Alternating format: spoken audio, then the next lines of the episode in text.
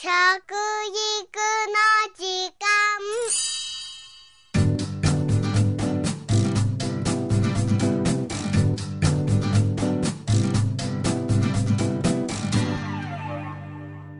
服部幸男です。食育の時間ポッドキャスト。今回はフランスの食にまつわる取り組みをご紹介いたしましょう。フランスの食教育はルソンド・グーというんですね、味覚教育と言った方がいいでしょうね、まあ、ルソンってレッスンですね。グーっていうのは味覚ですね。味覚のレッスンというねそういう言葉で。これ大体ですね、えー10月の第3木曜日から1週間ぐらいですね、全フランス地域で行うんですね。えーご自分の地域の郷土料理、それをですね、シェフの人たちが協力してくれて、ボランティアでですね、子供たちに食べさせるというようなことをやってますね。これは非常にいい習慣だと思いますけどね。このほかフランスでは家庭で農家に滞在して農業体験や郷土料理を楽しむ教育農場制度もあります。これはね、まあ、日本でも少しずつ始まってるんですけどもね、えー物を、種を植えて、そしてそれが実ってくるまでの間、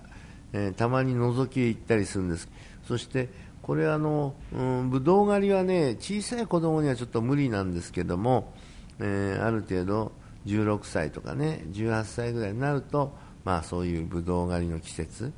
秋になるとそういうことをやったりすることもありますね。まあいろいろね、工夫して、これはあの家畜まで含めてですね、やるんです。ですからチーズとか牛乳の絞り方とかね、こういった、まあ体験農場っていうかね、そういうものが今盛んに行われています。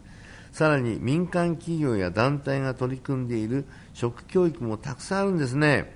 例えば企業や学校の食堂の運営をしているソジュレスという会社ではですね、え味覚と喜びの女性大使たちという活動をしておりますよ。これは研修を受けた女性大使たちが幼稚園や小学校の食堂を訪れて子供たちに食べることの喜びを伝えようというものなんですね。これはね、日本でもね、えーこれに近いことはね、うん、だけど、向こう、女性大使で味覚と喜びの女性大使なんていうね、ちょっとね、いいですね、洒落てますよね。それが日本ではね、しゃもじのおばちゃんっていうね、ちょっと違いますね。女性大使たちや子供たちが喜ぶような料理の盛り付け、ネーミング、テーブルセッティングなどの研修も受けてますね。さらに子供たちからの質問に完璧に答えられるように、食材の知識、そして美味しさを表現する方法や栄養のことも学ぶんですね。こういう女性大使たちが学校の食堂を訪れて、子供たちに食べることの喜びを伝えようというものなんです。えーまあ、これはね、うん、食教育に対する企業の姿勢でね、フランスはとても進んでると思いますね。えーこういう意味では、企業がね、えー率先して、まあ、この食育をね、やるというんで、まあ、日本もこのところ、企業がだいぶね、その気になってくださってるんで嬉しいなと思いますけどね。また、別の食堂サービスの会社では、教育的朝食という活動がありましてね、これはビュッフェ形式の朝食を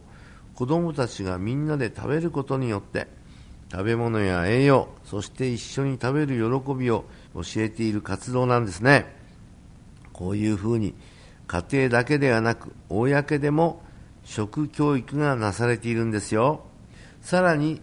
フレッシュアティテュード習慣というものがあります。これはフランスのね、教育省が行っていますね。日本でいうと、ね、文部科学省なんですけど、えー果物と野菜の美味しさを再発見しようというものですね。野菜に関してはやはりどこの国も健康を意識した取り組みがなされているわけです。また、ルイ・ボンデュエル基金というのがありましてね、野菜の栄養や病気に対する研究をしているんですけども、ここの基金では、え野菜の日というのを始めました。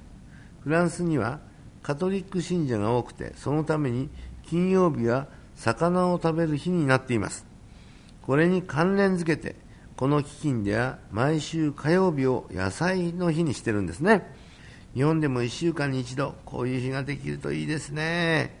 澄んで野菜を食べる日ができると日本の生活習慣病ももっと減るんじゃないでしょうかやはりフランスは美食の国です。食教育も食べる喜びを感じようとか食べることを楽しもうというアプローチから進められているようですね。こういう方向は日本の食育にももっともっとあっていいんじゃないかなと思ってるんですけどもね。いかがなもんでしょうか。食育の時間服部幸男でした。あしー